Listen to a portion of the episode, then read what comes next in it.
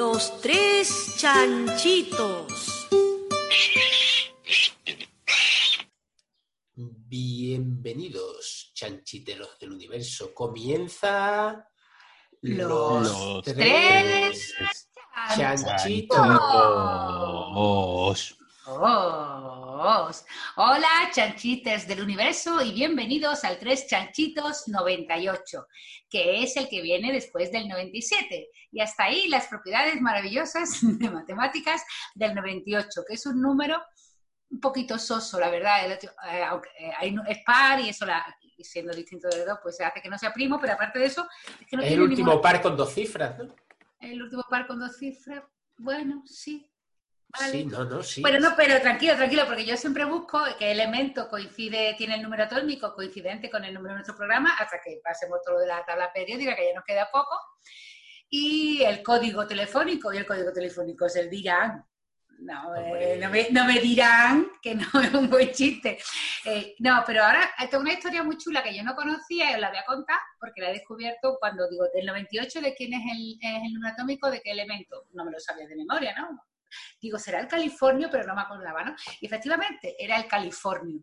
¿Y qué tiene de curioso el californio, aparte de ser radiactivo y tal? Pues nada, lo buscáis en- la wiki y veis todas las propiedades del californio. Pero tiene una historia del californio muy graciosa, porque eh, cuando fueron a- lo descubrieron en Berkeley en 1950, uno, no me acuerdo el nombre de los investigadores que fueron los que, los que encontraron el californio, y le pusieron de nombre Californio y con eso rompieron una regla no escrita pero que se estaba siguiendo. Y es que a partir del 95 el no- los nombres que se le estaban poniendo a los elementos tenían que tener alguna relación con el elemento de la, eh, que, tenía, en- que tendría en la tabla en la fila de encima. O sea, del 95 hasta el 98, de lo que estamos hablando, pues son elementos de la fila 7. Y entonces el O 95... sea, es una tradición que tenía dos Tres, tres, tres, tres, tres.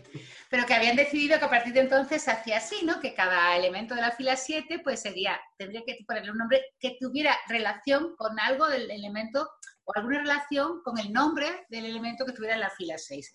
Entonces, el 95 se llama Europio, porque, eh, perdón, Americio, perdón, porque encima suyo está el 63, que es el Europio, que fue descubierto, eh, creo que en Francia, pero de esto no me ha puesto ni una uña.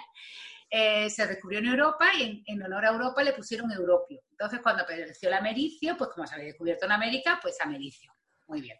Luego llegó el 96, que se llamaba el Gadolino, porque lo había descubierto, eh, o sea, que fue, no, mentira, se llama Gadolino en honor, a un científico, Gadolin o Gadolin, o Gadolin, Gadolin, que había descubierto un elemento químico que tengo por aquí, el itrio. Entonces, el, el 64, es el, perdón, el, el 64 llevaba el nombre de Gadolino. ¿Y qué hicieron con el 96? Pues ponerle el nombre de otro científico que hubieran descubierto elementos radiactivos. Y se llama, ¿cómo se llama el 96? Curio, en honor a los Curie. Ujú. Muy bien. Entonces luego venía el, el 97 y encima tenía el Terbio, la fila 6, que el Terbio lleva ese nombre en honor a la ciudad donde fue descubierto, que fue una, una ciudad sueca que se llama Iterby o algo así, pues de Iterby Terbio por Terbio, por Iterby. Y entonces al 97, como se descubrió también en Berkeley, pues le pusieron Berkelio. ¿vale? Que era muy chula la regla, si lo piensas. Pero ¿qué pasó? Que cuando llegó el 98, encima tenía al disprosio, Hombre, que es que como todos saben, disprosio eh, es un elemento que tenía por aquí apuntado, pero yo no sé dónde eh, lo descubrió un señor, y le costó al hombre la propia vida encontró el disprosio porque lo buscaba con óxido, con no sé qué, con cuánto, tal, que yo no sé mucho de química, pero que el hombre lo pasó canuta para encontrar, para poder aislar disprosio. ¿Y, dispro- ¿Y por qué le puso disprosio? Porque viene del griego, y en griego disprosio significa difícil de encontrar.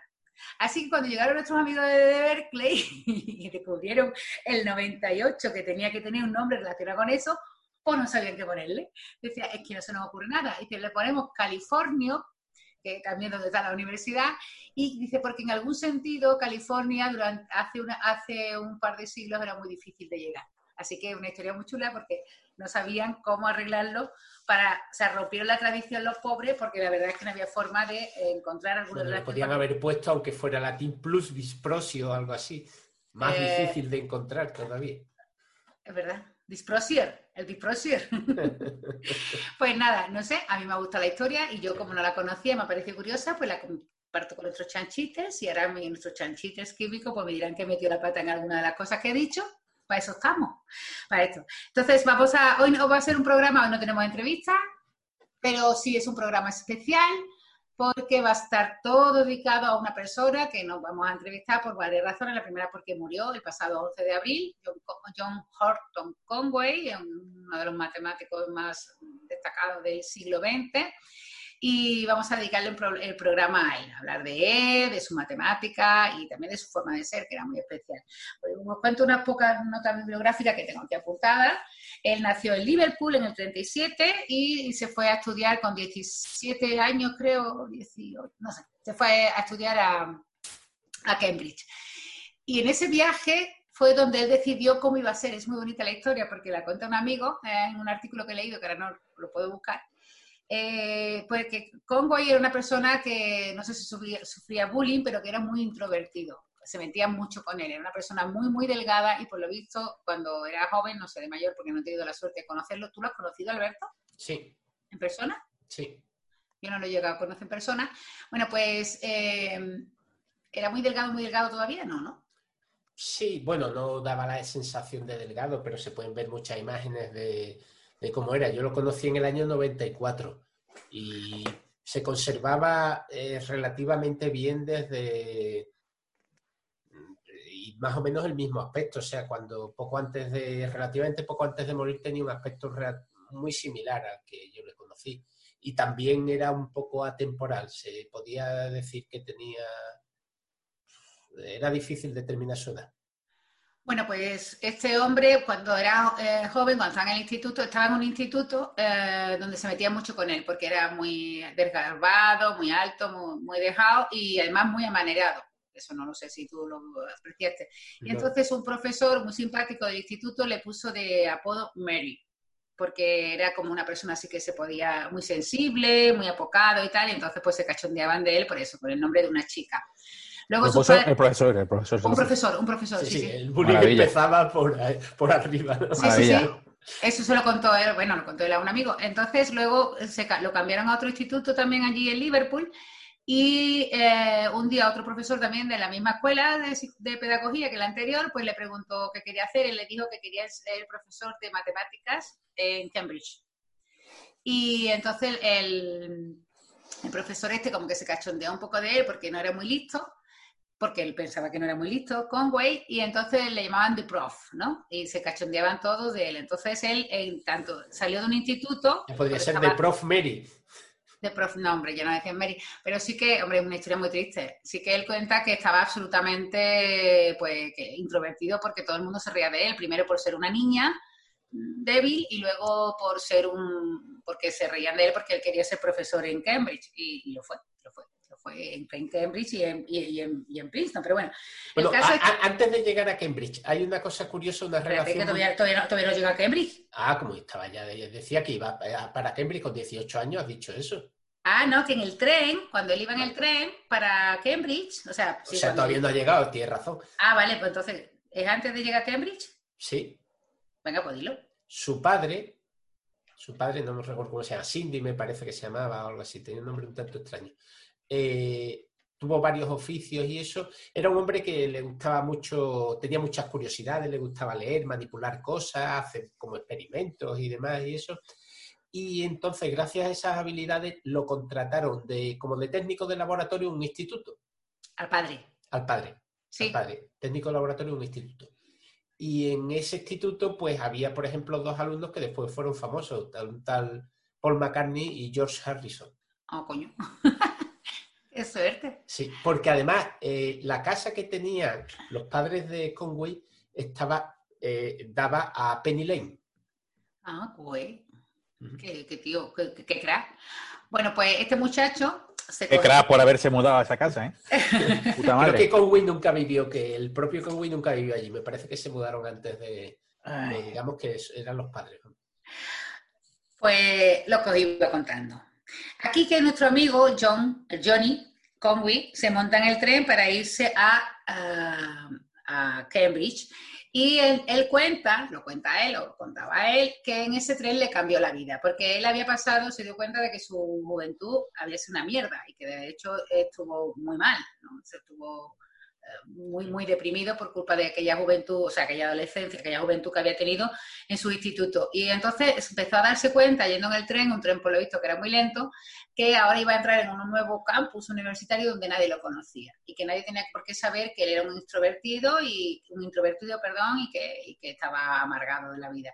Entonces decidió que iba a ser una persona absolutamente extrovertida, absolutamente estrafalaria y absolutamente llamativa. Y eso fue lo que fue. O sea, que, que no, no estrafalaria, sino que fue una persona extremadamente extrovertida, bueno, un poco ególatra, según él mismo, ¿eh? decía. Eh, lo único que... Eso no es cierto, no creo que fuera cierto. Él decía que era que dice, soy, dice, lo que soy es terriblemente modesto, si no sería perfecto. Sí, pero no, creo que fuera un poco ególatra. Que era mucho, ¿no? Sí. Eh, y bueno, de allí estuvo en Cambridge. Él durante la época de Cambridge hubo un momento que él pensaba que no estaba haciendo nada por las matemáticas, en los 60. Estuvo bastante deprimido diciendo, bueno, no llego a ningún sitio con las matemáticas, no, no, no, soy bueno en matemáticas. De hecho, él... Eh, cuando acabó el doctorado en Cambridge, se iba ahí porque decía, yo no valgo nada en matemáticas. ¡Ay, esa historia es muy chula! No sé la conocéis. Entonces, un profesor que había tenido durante la, durante los estudios en Cambridge, lo vio paseando cabizbajo, porque este por lo visto estaba como una cabra también de joven, y, le dijo, ¿qué, vas a hacer? Mm, ¿Has pensado dónde vas a trabajar? ¿Dónde vas a, presentar mm, alguna solicitud de trabajo y tal? Y él le dijo, no, no sé, no sé cuánto, así muy apocado.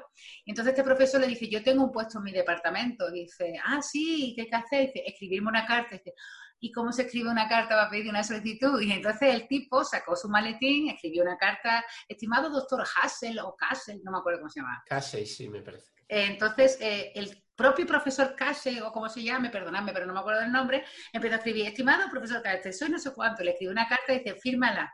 El otro la firmó y el Castle se la metió en su maletín y el otro se fue todo feliz diciendo, ya, pues ya está, porque si el propio Castle me ha escrito la carta para pedir la plaza en su departamento, pues ya está, ya estoy yo trabajando en Cambridge, que era eso yo vivida. Y luego recibe una carta de casa diciendo, lo siento, pero no has conseguido, no has conseguido el puesto, había otro mejor. Y sin embargo, al año siguiente eh, le escribió otra vez este señor, que ahora no me acuerdo del nombre. No, no, no, creo que en la misma carta le decía, eh, o algo así, sí, sí, sí, tienes tu razón.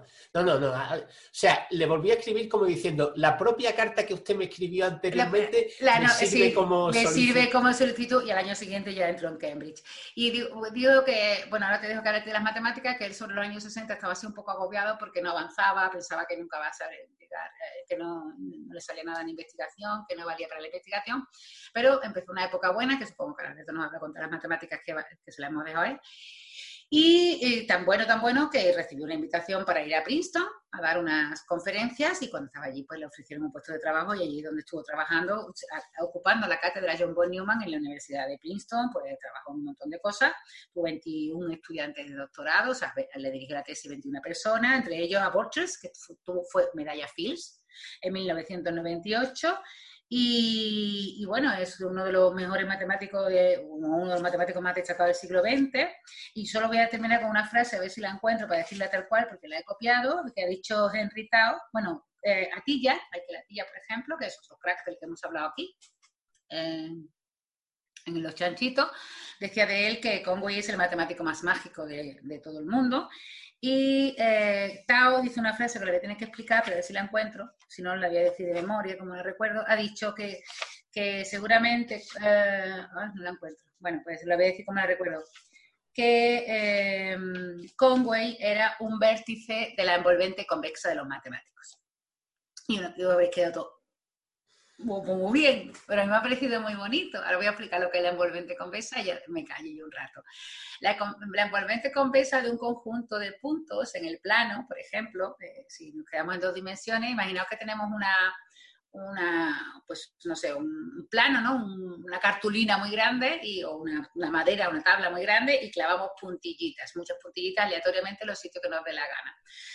Pues, ¿qué es la envolvente? Eh, eso serían los puntos, ¿no? Los puntos con, como son puntillitas, pues están un poquito levantados. Entonces, ¿qué es la envolvente convexa? Pues la envolvente convexa es el menor conjunto convexo que contiene esos puntos Y eso se obtiene, para que os hagáis una idea, es eh, cogéis una goma, una goma elástica, eh, la abrís, la soltáis alrededor de las puntillas y se quedará pegada a las puntillas de la frontera de la envolvente convexa y dará una forma, dará un polígono convexo. Convexo es que no tiene bolsillitos para adentro. Bueno, pues esa es la envolvente convexa de un conjunto, ¿no? Entonces, lo que decía Tao es que, em, que este hombre Conway era una de las puntillas en la que se apoya la goma. No sé si se ve el, la, se ve en un podcast, se ve la imagen, pero es muy bonito, ¿no? Porque todo está dentro de la envolvente convexa y lo del borde son como los que nos protegen. Y como yo trabajo mucho en envolvente convexa, pues me parece una comparación muy bonita. Por eso la he contado, no la había entendido.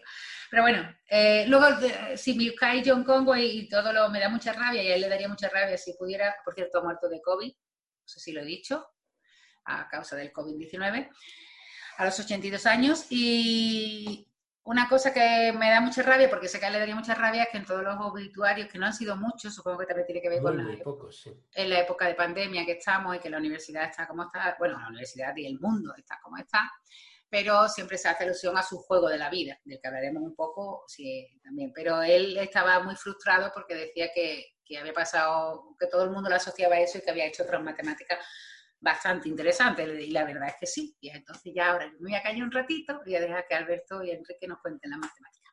Cuéntanos. ¿Qué nos traes? Voy a, decir que nos traes Alberto y así metemos un cochinito, que los echo de menos con las entrevistas y eso. ¿Puedo? Sí, es claro, porque no va a poder. me voy a preparar si no se deben hacer silencios en la radio, pero yo me voy a preparar. vamos, eh, ha habido gente como el loco de la colina que ha, fundamentado su carrera en eso, vamos, en quedarse callado mirando al otro durante 15 minutos, vamos. Y todavía no sabemos por qué le llaman de la colina, ¿no? bueno, pues... Mm, ah, por los Beatles. ¿Perdón? Por los Beatles también, curiosamente. ¿Por los Beatles? Full on the Hill es una canción muy famosa de los Beatles. Ah, pues no lo sabía, fíjate tú. Hay que ver todo lo que yo aprendo en los chanchitos.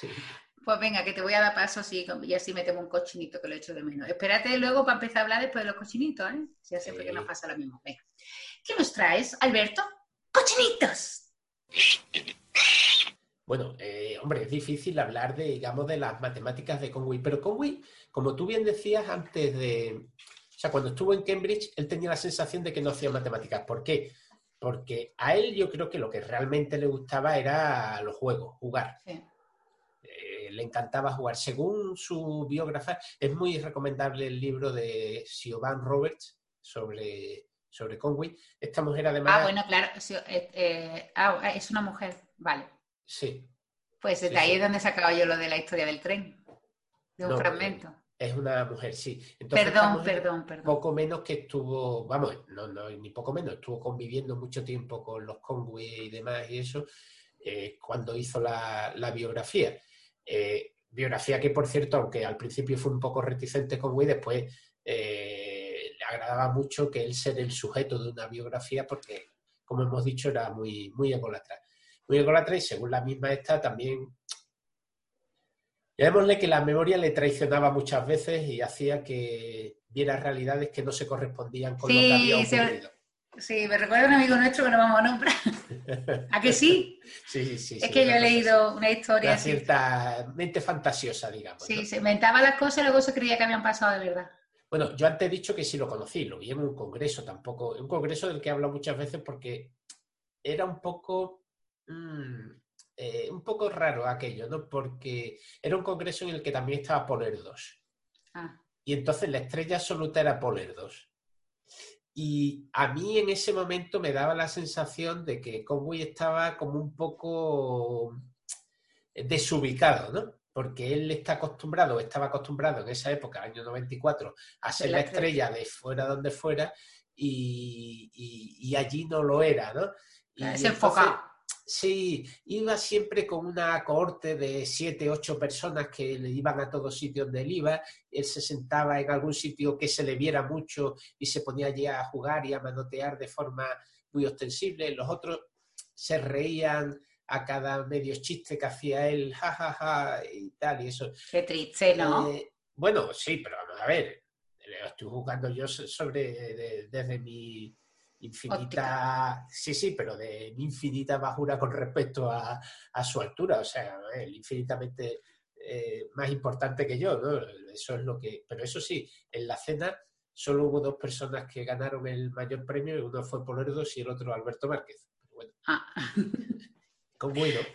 Con Guido. Pobre mamá, chacarlo ya esto. Porque hubo un concurso que había que adivinar una serie de cosas y yo las adiviné. Entonces, el, yo.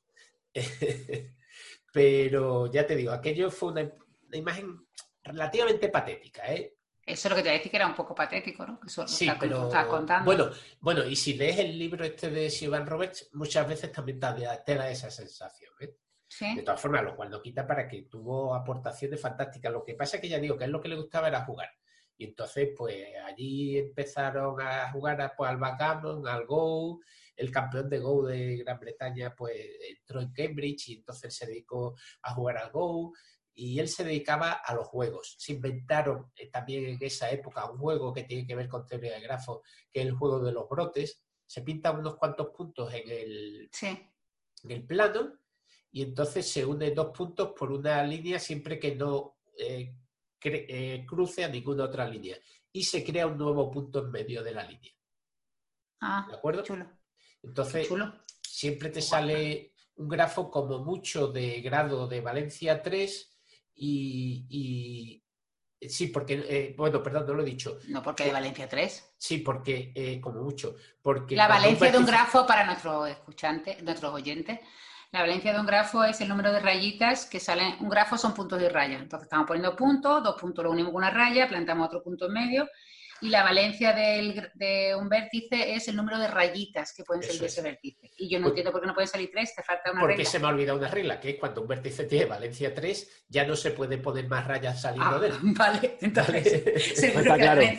Entonces, seguro que la valencia máxima es 3, eso está clarísimo. y es plano, entonces no se puede construir, eh, pero sale una infinidad de combinaciones y hay eh, eh, estudios y estudios sobre cuáles son los grafos que se pueden generar con estos brotes y demás. Ah, qué chulo.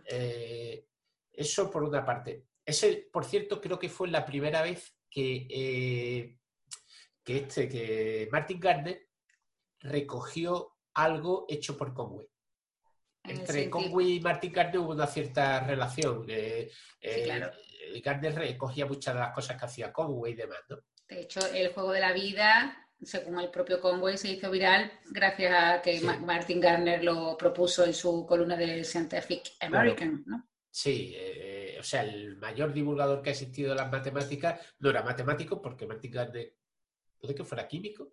No recuerdo. No lo sé y, hizo muchísimo por el por cierta parte de las matemáticas, ¿no? Pero mucho, mucho. Yo me he divertido muchísimo con Marticán. Yo muchos matemáticos, yo no, ¿eh? Yo no lo conocía, pero yo soy un mojón, quiero decir, pero que muchos matemáticos son matemáticos por culpa o gracias a, Martin Garner, a su columna y a su libro de divulgación. Sí, a su artículo de la columna de la investigación y ciencia. Eh, entonces, bueno, pues él sí que tenía esa sensación de frustración que se rompió a partir de, quiero recordar, 1968, que hubo un Congreso Internacional de Matemáticas en, en, Moscú. Entonces, ¿qué? Entonces, en ese, congreso le propusieron, le hablaron de teoría de grupos. Los grupos son básicamente, o sea, imaginemos cualquier figura, un cubo, un icosaedro eh, en el espacio, y cuántos movimientos podemos hacer de tal forma que lo deje exactamente igual. Entonces, no recuerdo el cubo, no sé si tiene 24 movimientos que lo dejan exactamente en la misma posición. O sea, uno va, mira un cubo, uno le aplica un movimiento, lo vuelve a mirar y está en la misma posición que estaba. O sea, tiene el mismo aspecto que tenía al principio, ¿no? A lo mejor se ha dado la vuelta o lo que sea. Sí, claro. todas las caras son indistinguibles. Entonces, existen grupos infinitos con infinitos elementos que no son muy interesantes y grupos finitos con un número finito de elementos. Y existen diversas familias y después unos cuantos grupos esporádicos que son muy grandes, ¿no? Y se conocían algunos desde años antes, ¿no? Pero quedaban algunos huecos por rellenar. Y entonces, pues le propusieron ese problema y él estuvo fijándose en unos eh, problemas de, simetrías, todo este tipo de cosas, buscar simetrías, relaciones y todo eso, tenía que tener una mente impresionante para eso, impresionante, porque se fijó en una serie de empaquetamientos de esferas en 24 dimensiones. Normal. Lo típico de andar por casa. Entonces intentó estudiar las simetrías de esas esferas, de ese empaquetamiento de esferas con 24 dimensiones, de tal forma que cada esfera creo que le tocaban 4.600 de las otras esferas. ¿eh? Yo te iba a decir, digo, eso es cuando se tocan por lo menos 4.600 o algo así. Sí, sí, sí, sí, has dado en el clavo. Eh, bueno, no sé, recuerdo si 4.600, 6.400, algo así, pero miles. Eh, pensemos, por ejemplo, el equivalente de la esfera en el plano es un círculo. Y entonces el empaquetamiento óptimo, el equivalente a este, es el que tiene una forma como de, panal de, sí, seis monedas. ¿no? Que cada uno tiene seis que le toca. Sí, se puede pensar como moneda. Si coges una moneda de un euro, podéis rodearla de seis monedas de euro tocándose. Y si cogéis una moneda de dos euros, podéis rodearla de seis monedas de dos euros. Bueno, he dicho un euro porque es la, la unidad. Sí, sí, sí, sí. Esto relacionado también estuvo con un problema de las esferas oculatrices que estuvo discutiendo Newton durante algún tiempo y tal, y eso, y ha tardado mucho. Pero en cualquier caso, este se concentró en esas cosas y llegó a la conclusión de que a partir de ahí se podía construir una serie de que se han llamado tres grupos, los grupos de Conway. El primero, pues, tenía eh, cuatro billones de billones de elementos. ¿Lo describió? Sí, sí, uno a uno a partir de unas ciertas matrices y cosas de ese estilo. Y el segundo tenía el doble de elementos que, el primero. O sea, 8 millones 315 mil 553. Son grupos finitos, esos grupos finitos los encontró Conway. Eh, sí, eso lo encontró Conway. Eh, Una tarde. Una tarde. Sí, 8 millones, estoy diciéndolo bien. A ver. Ups. Eh, no, no, no, no, no, es... Sí, una harta, millones, 8 millones. 8 millones de billones. 8 millones de billones. Entonces, bueno, pues eso fue lo que le hizo en principio muy, muy famoso. El, porque a partir de ahí él fue el impulsor de una cosa que se llamó el Atlas de los grupos finitos. A él le gustaba mucho todo esto de clasificar, le gustaban mucho las estrellas, saberse los nombres de las estrellas y cosas de ese estilo, cualquier cosa que sirviera para clasificar. Y entonces eh, la, eh, eh, pues construyó lo que es junto a otro, el atlas de los grupos finitos. el teorema de clasificación de los grupos finitos, al cual él le dio un fuerte impulso, es posiblemente la obra más ingente de matemática que existe, porque una demostración de que existe de la lista de los grupos que existen, que solo existen eso y no más, que son cientos de miles de páginas. Sí, sí. Eso es más importante que el juego de la vida, por ejemplo. Claro, claro. Que eso es una de las cosas que me indicaba que él había hecho la, de los grupos finitos y no sé si vas a hablar del, del Monsters Moonshine, Moonshine. Bueno, es uno de, sí, sí, o sea, es uno de los... Que encontró una relación entre la teoría de grupos y... Él, encontraba muchísimas relaciones, muchísimas relaciones entre unas cosas y otras. Eh, un, resultado muy curioso que no lleva, que en principio, bueno, se ha estudiado después mucho, pero que no parece de mucha trascendencia, son los frisos de Coxeter-Conway o de Conway-Coxeter. Eh, hay, creo, un vídeo de Number Five de Ay, sí, que es fantástico, que es fantástico. Porque sí, ¿Te acuerdas que lo vimos, Enrique?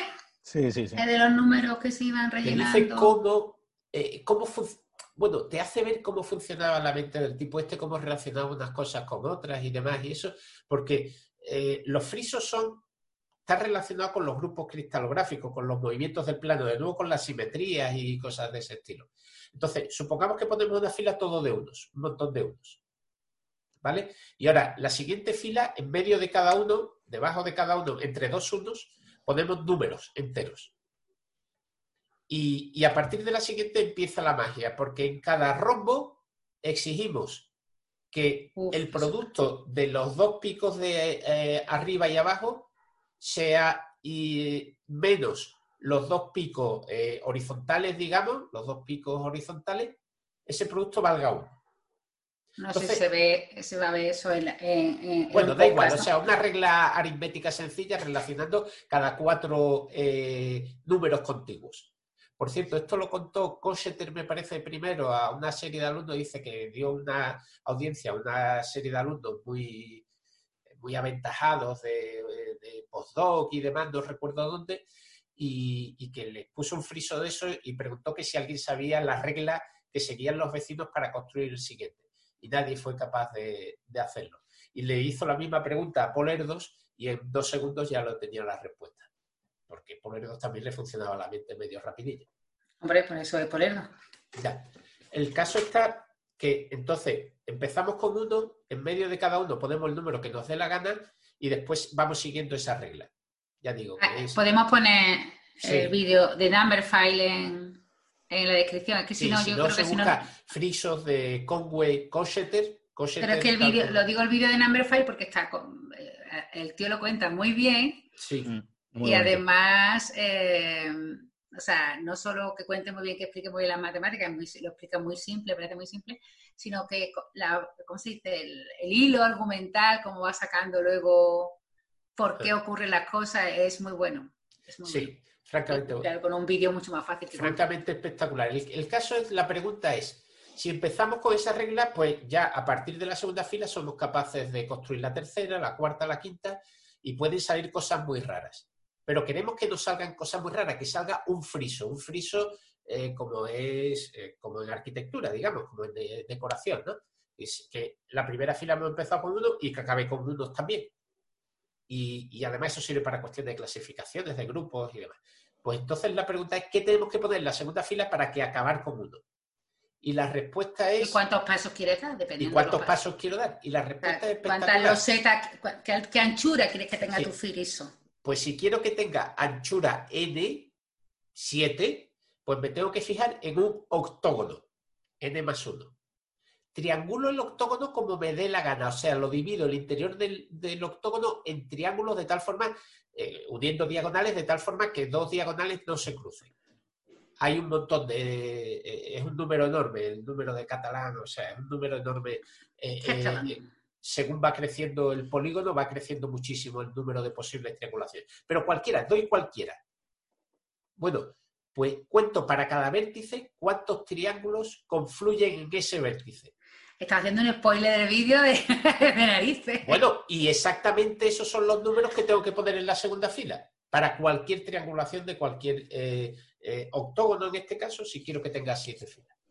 Eh, Eh, de verdad que recomiendo, sí, es de verdad que recomiendo a todos los chanchiters que lo vean porque el- tanto si les gusta la matemática como no, es una preciosidad y es una cosa wow, es muy impactante. Es alucinante eso, sí. sí. Lo podemos poner en, la de- en el blog, cuando pongas esto, ponlo en la descripción para que lo vean, porque es impactante. Además, el tío lo cuenta súper bien sí. y es más fácil en un vídeo. Tío muy bueno también. Sí. Eh, bueno, él después, ya digo, tuvo muchas aportaciones en muchos campos porque le gustaba mucho eso, jugar, cogerse un problema y, y dedicarse a ese. Él, eh, encontró los monstruos, según él dijo, se puso encerrado como 24 horas seguidas y en ese, en un, Aquí un le día. está sonando el WhatsApp todo el rato. A mí no, desde luego. Y, y ya, Bueno, no pasa nada, no pasa nada. no, pero vamos a dejarlo porque estamos grabando algo, ¿eh? Sí, sí, sí. Eh, qué? Entonces, eh, bueno, ya no sé qué estaba diciendo. Bueno, cualquier del caso, monstruo, que lo del monstruo. que lo sacó un momento jugando con, con él, vamos.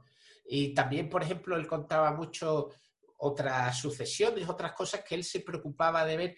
Eh, hay una sucesión muy famosa que empieza con 11, 1, 1, 1, 1. Entonces después sigue con 2, 1. Después sigue 1, 2, 1, 1. Y hay que saber qué regla sigue. Y él no fue capaz de sacar la regla. Porque a él le gustaba mucho jugar, pero perdía casi todos los juegos. Le gustaba mucho el Go y perdía. Le gustaba mucho el backgammon y no ganaba nunca, etcétera. Y esto tampoco él fue capaz de De sacar hecho- la regla. Ay, perdón. Sí, sí, sí. ¿No De fue hecho, jugando al Go, no sé si lo sabes tú, Enrique, cómo se le ocurrió el teorema este del libre albedrío? Yo Ni creo idea. que los números surreales. Fue lo Ah, que los números ocurrió. surreales, vale, vale, sí, sí, sí. Números Yo creo que fueron los números surreales. Vale, vale. Perdón, perdón. Sabía Entonces, que había una de las esa, esa sucesión es simplemente empieza por 1, 1 y entonces, pues, la- el siguiente término es, ¿cuántos 1 he dicho? 2, pues es 2, 1. Y el siguiente término es un 2 y un 1. 1, 2, 1, 1. He dicho 3-1. He dicho Sí. 4-1, he dicho 5-1, sí. eh, eh, etcétera, etcétera, etcétera. Bueno, pues él vio, construyó una constante que era la constante de Conway, que era cuántos términos tiene esa sucesión en función del, número de términos del paso anterior. Y era 1.3 y pico. No me he enterado, no me he enterado. Hombre, empieza por 1.1, el siguiente es 2.1. Pero el siguiente eh, son dos términos. El siguiente tiene tres términos, eh, perdón, cuatro, ¿no? Porque es un 2 y un 1. Un 2, 1, ¿no? 1, 1. Tiene cuatro términos. Hay un 2 y un 1. Vale, ah, vale, vale, vale, vale. Ahora entonces no me estaba enterando de cómo era la sucesión, vale. Vale, pues eh, si se hace esa sucesión, cada una tiene un número de términos con respecto al anterior. y entonces a él se le ocurrió que esa era una que tenía un, un cierto límite eh, cómo progresaba el número de, que era 1.3 no sé cuánto, una constante, que además demostró que ese número era algebraico. ¿Qué significa que es algebraico? Que es la raíz, la solución de un polinomio. Y encontró el polinomio que es un polinomio de grado 71. ¿Ese es el polinomio de Conway que usan en nudos o no? No. No. No, ese es un, el nudos trabajó para intentar hacer cosas de clasificación de, de, nudos. Hay muchos polinomios asociados a nudos de hecho, hay aportaciones de físicos importantes en teoría de nudos, ¿no, Enrique? Sí, sí, sí. El, eh, se llevó la medalla Fields por, demostrar que, que, la teoría de nudos se podía explicar a través de teoría de cuantía de campo. ¿Witten tiene una medalla Fields? Witten tiene una medalla Puede que sea el único físico que le dieron la medalla Fields, ¿no? Vamos, el único físico que, decir que se ha dedicado a... Pero medalla, bueno, no sé, medalla Fields ya hay muchas dadas, ¿eh? No sé si... Si habrá alguien más que sea matemático y físico, que sea matemático y físico, sí, no Sí, sí, pero Witten difícilmente era matemático, ¿no? No. Era físico, físico. Es físico, físico. Físico matemático, pero físico. Sí, sí, pero físico, físico. Pues nada. Y entonces, bueno, sí, lo, que, lo último ya, porque para terminar. no, que yo quiero contar un juego de Conway para nuestros oyentes. Cuenta, sí, pero, pero, pero para terminar digo lo que yo quería decir, dos cosas más. Una son los números surreales, eh, a él le gustaba mucho lo de los números surreales porque decía... ¿Surreales o surrealistas? Ah, no, surreales. Surreales. no se lo puso eh, con el nombre, se lo puso eh, Not, Nat, Nut, como no sé cómo se dice. Sí, no, que, no, que es otro de los nudos. que tiene un libro sobre los números surreales, vamos, un libro que dice Nut que escribió en seis días. es un libro de diálogo.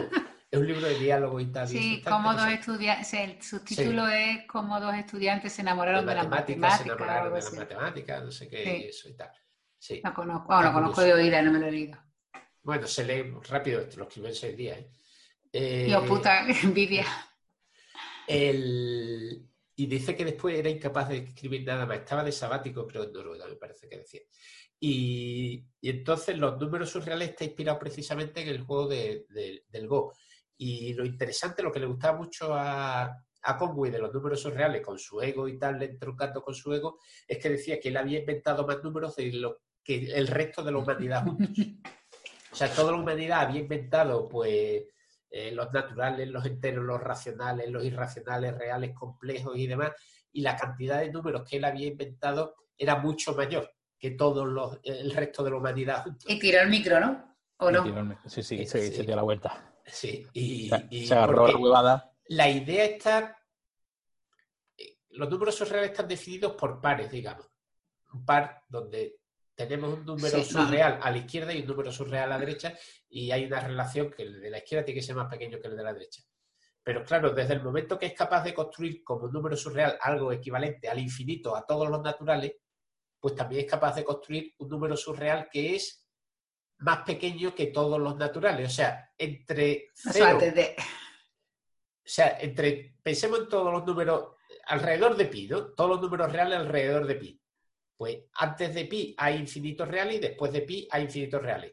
Pues el, el número surreal, hay números surreales infinitos de hecho, entre pi y cualquier número real que sea más grande que pi. Y entre pi y cualquier número real que sea. Es como decir pi partido por 1 por el cardinal del infinito, en algún sentido, ¿no? Se puede identificar con eso. Pero, y ese sería un segundo paso. Después hay más y más y más pasos, hay tantos como, como queramos. Los números surreales no se han utilizado, que yo sepa, en nada, pero él confía en que tarde o temprano Confiaba, será necesario que, confiaba. O confiaba en que tarde o temprano será eh, necesario para construir alguna nueva teoría física o química o de alguna rama del saber. Bueno, Ah, eso bueno. es lo- Y la, la última cosa también que le gustaba mucho era el teorema del libre albedrío, que lo hizo con un físico cuántico, que era, decía que básicamente era la misma medida que el principio de indeterminación, pues que venía a decir el teorema que eh, nuestros actos actuales no se pueden poner como una función de lo que hemos hecho o pensado o ha ocurrido en el pasado. ¿Eso que tiene que ver con la física? Bueno, pues supongo que La psicología, de ¿no? las partículas de lo de Heisenberg y cosas de ese estilo, pero bueno. Enrique, ¿eso tiene algo que ver con la física?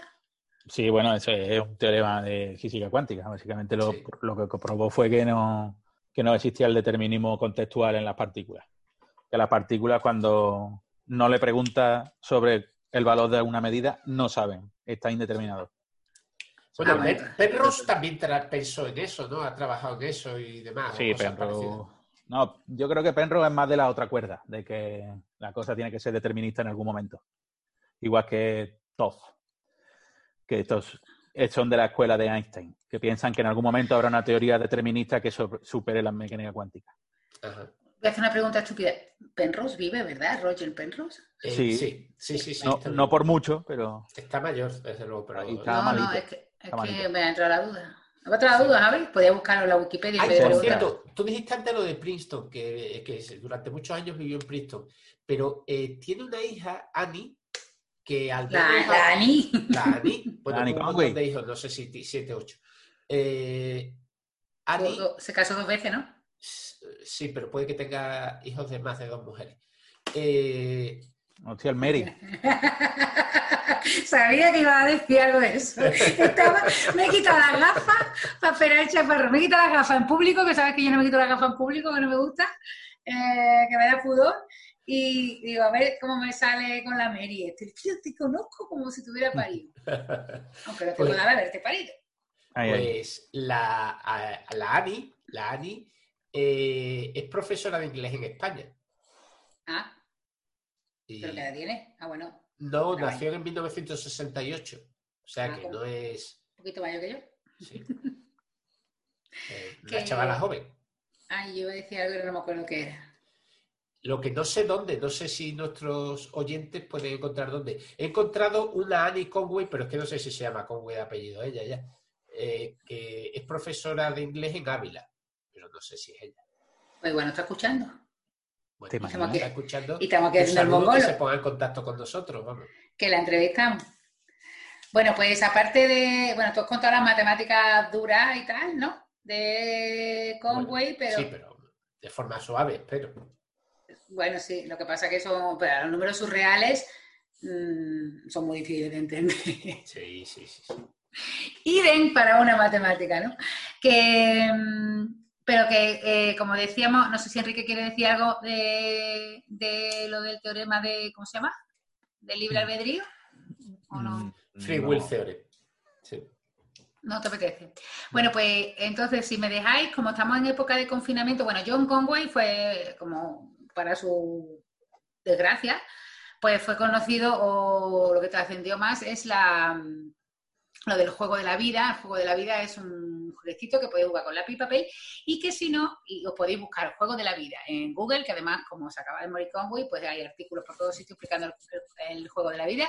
Si no, ponemos un enlace a uno mío voy a vender mi artículo, de donde yo lo explico eh, en ABC Ciencia y bueno, es una cosa que es, que es muy común y tal. Y un pe- autómata celular que tiene mucha importancia también. Sí, pero no me voy a poner a explicarlo, es que quiero explicar otro sí, sí. juego. Como ahora estamos en cuarentena, pues él tenía un juego que me, me hace mucha gracia cuando lo descubrí. Es, como había dicho Alberto, pues le encantaba inventarse juegos.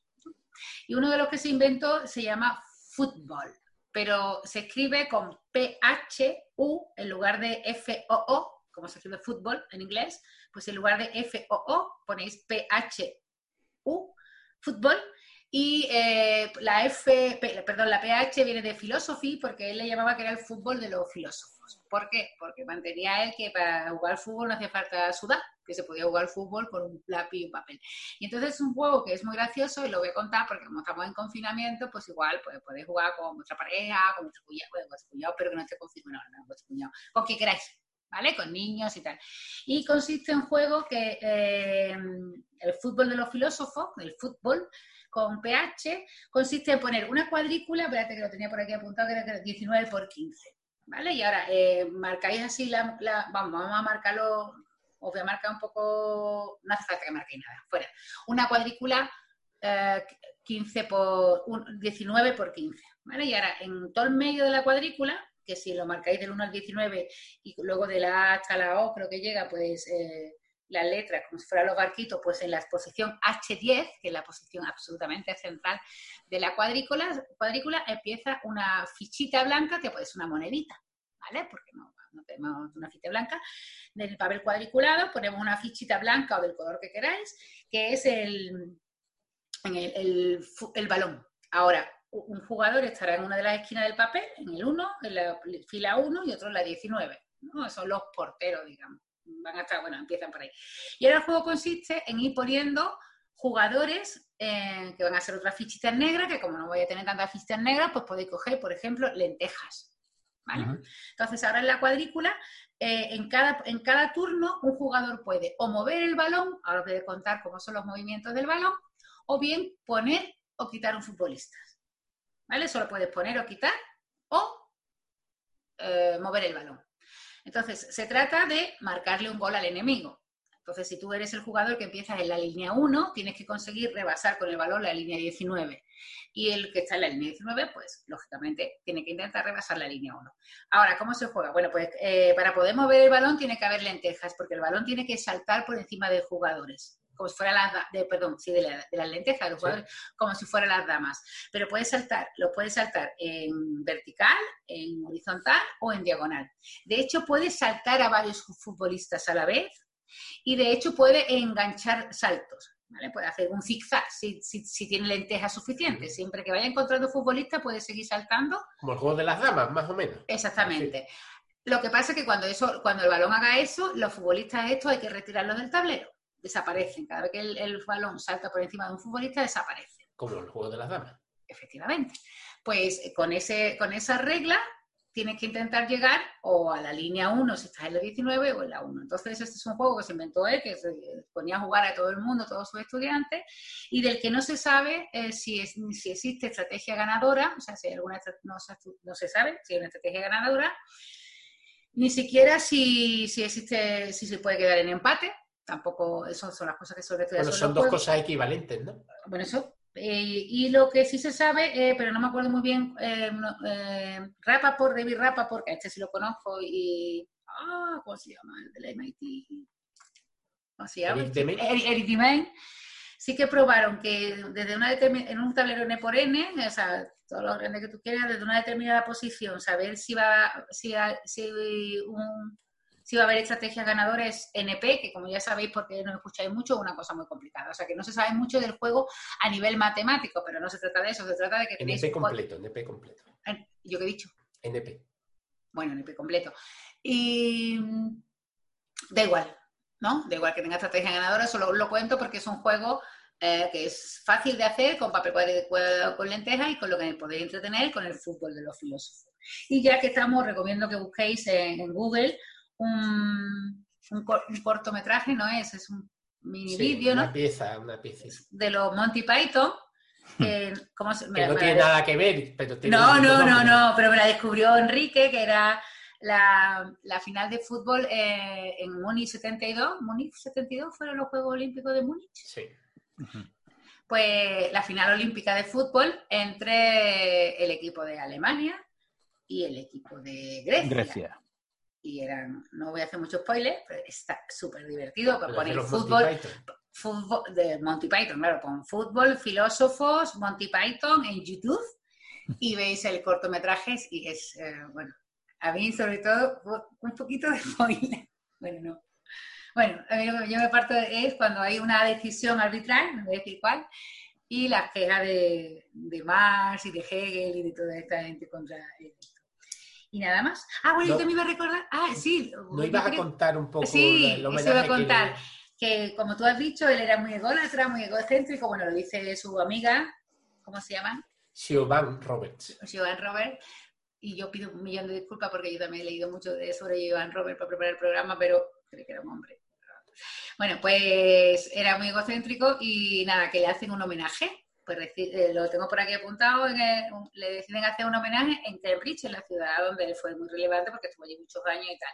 Entonces, en la estación de, una estación de Cambridge, en la um, Cambridge North, pues decide que, eh, esto fue en 2017, no hace mucho, deciden que eh, van a hacerle un homenaje a John Conway decorando la estación norte de Cambridge con instancias, con di- diagramas o con dibujitos correspondientes al juego de la vida de Conway. Ahí está. Muy bonito y muy fino. Precioso. Era, la idea era maravillosa. Con un pequeño detalle que cuando Conway fue a verlo, dijo, eso no es mío. ¿Ahora qué? eso no es el juego de la vida. Y de hecho, como dijo, él eh, posiblemente fui muy, muy influyente en Cambridge, pero desde luego no, no, no lo he sido en sus estaciones de tren. Y lo más curioso de esto es que cuando hablan con el arquitecto dice, ya, ya sé que no es de Conway, pero que este es más bonito. Entonces lo que había hecho, el nota, eh, en vez de poner una, una posición, los juegos de la vida son cuadritos blancos y negros, por si alguien no lo ha visto nunca, ¿no? Luego ahora lo buscáis en Google, pero si no lo habéis visto nunca, los juegos de la vida son una cuadrícula con algunos cuadritos blancos y otros cuadritos negros. Pues él había cogido otro dibujo que le había parecido más bonito, que era eh, una variante de, un, de otro autómata inspirado, desde luego, en los de Conway que había hecho Wolfram, Stephen Wolfram, que además era un estudiante de Oxford, o sea, que le habían hecho un homenaje con uno de la competencia y además no te dice, no, es que este es más bonito que lo que sale en el juego de la vida. Y luego Los ya arquitectos arqui- son así. los arquitectos son así. Y luego ya el arquitecto, eh, pues decía, bueno, al fin y al cabo, los autómatas de Wolfram están inspirados en Conway, con lo cual esto es un homenaje a Conway. Claro. Bueno, pues ya déjame que termine con esta historia que me hizo muchísima gracia, que, o no sé si Enrique es cordobesa, es sobre Córdoba, no sé si Enrique se la sabe de memoria, yo no la conocía, pero me la contó Javi, nuestro amigo Javi, del podcast Planeta Cuñado. Planeta Cuñado. Le mandamos un saludo al Planeta Cuñado de Javi. Yo no. Es un podcast que no se puede escuchar. ¿Por qué? Está lleno de cuñado. Porque es que se llama Planeta Cuñado, ¿no? Ah, entonces debe ser por eso. Pues eh, algo parecido en, en- en Córdoba, que en el 94, estoy leyendo los datos porque si no, no me lo sé, el 24 de octubre de 1994, no, 1994, pues decidieron que le iban a hacer un monumento al general Lázaro Cárdenas, el día de San Rafael. Mexicano. ¿Qué? Mexicano, Mexicano. mexicano. No Y fue el presidente que acogió a los A los republicanos. republicanos. Exactamente. Bueno, pues entonces, claro, pues como... mm, Por cierto, hoy mientras grabamos esto es 14 de abril. Efectivamente, bueno, pues este ente dice, vamos a hacerle un, un monumento al general Lázaro Cárdenas por acogernos su país. Y total, pues claro, para Y semejante... que no le falte de nada. Exactamente, semejante Fausto, pues llaman al padre, ¿no? Ah, perdón, a- al hijo, que era, Cuateme- a ver si lo digo, Cuauhtémoc. Cuauhtémoc Cárdenas Solorzano, están allí el alcalde, toda la, toda la gente, para arriba, para abajo, y cuando lo destapan, dice, señor alcalde, este no es mi padre. Y entonces, el alcalde dice, tapadlo, tapadlo, por favor.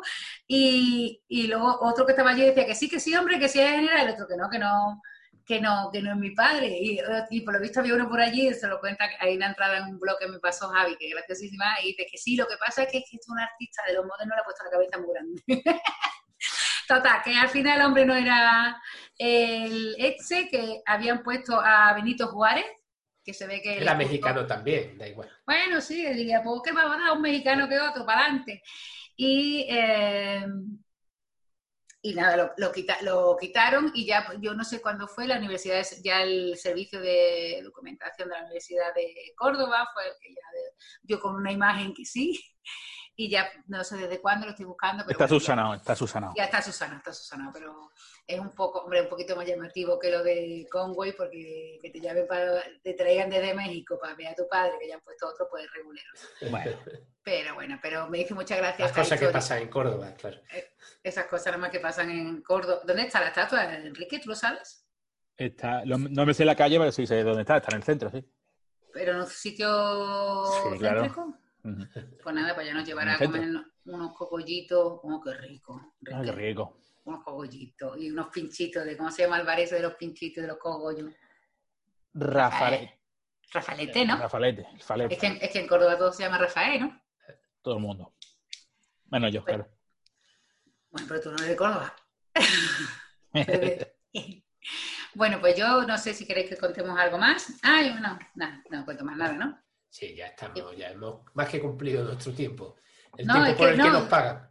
Hay una, no, hay, eh, por si, para los curiosos y para que también se entretengan, porque está la gente muy aburrida en sus casas. Él tiene un algoritmo mm, Conway para saber qué día de la semana era cualquier día de la historia. Sí. la historia del universal. Se llama el Doomsday Rule o la regla del fin del mundo. Eh, Es muy chula, lo que pasa que contarla es un poco Sí, largo. un algoritmo, sí. Es un algoritmo, pero que te permite eh, saber, eh, pues, por ejemplo, no sé, qué día fue el 14 de julio de 1789, en qué día de la semana cayó, ¿no? Es fundamental saberlo. Claro, o el 26 de enero de 1971. Marte. Que era martes, sí. Creo que sí que era martes. Eso, que nació una gran matemática española, ¿no? Cosas así. Pues tiene un algoritmo que se llama el Dooms- Doomsday Rule, la regla del fin del mundo, que es chulísimo, chulísimo, para calcular eh, qué día de la semana era cualquier día, cualquier día de histórico del año. Entonces, como no, no eh, contarlo en la radio, o sea, en el podcast es un poquito complicado y tal, y como ya eh, para que lo veáis más reposado, pues lo que yo estoy invitando aquí a nuestro editor del podcast, que es Alberto, es que hay una entrada donde nuestro amigo Miguel Ángel Morales, Gaussianos, que fue donde yo lo descubrí hace tiempo, eh, lo cuenta perfectamente, con ejemplos, con muy despacito, muy bien, para que aquellos que se quieran entretener en saber mm, pues qué día era, no sé, cualquier día de, de la historia que le resulte El 4 de julio. el 4 de julio, ¿cuándo fue el 4 de julio? ¿Ese de qué año era? ¿1900? ¿Cuánto? No, 1800. 1800, sí, sí. No sé cuánto. ¿De qué? De lo de, El de la, el de la de los ¿Estados Estados Unidos. 1789, Mil- ¿puede ser? eh, 1700, sí, 1700. 1800 no. Bueno, 1789 puede ser, sí. También el mismo año que la Revolución Francesa. No, entonces no fue antes, Bueno, creo, ¿no? ¿Antes? A ver, No. no. Espérate, lo estoy buscando, pero no, hagáis no, haga- no hagamos, eh, no hagamos em, silencio. A ver, 1776. Sí, fue antes. 1776. Sí, Han sí, obtenido sí. premio. No. Bueno, señores, Eh, bueno, lo dejamos por aquí ya. sí, y hasta aquí ha llegado. Ay, nos hemos dicho que vamos a tener una invitada muy especial para el próximo chanchito, ¿no? Ya lo anunciaremos en las redes. Vale. Y hasta aquí ha llegado. Los tres. Chanchitos.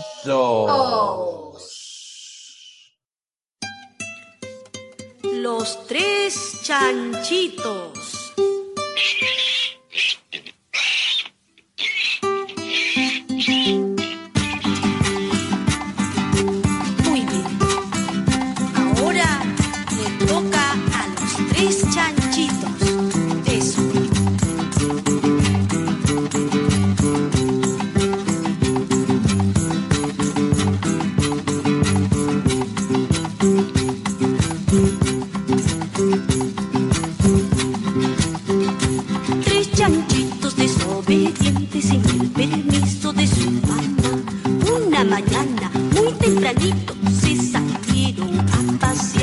Cuando estaban paseando solos, vino el lobo y se los llevó.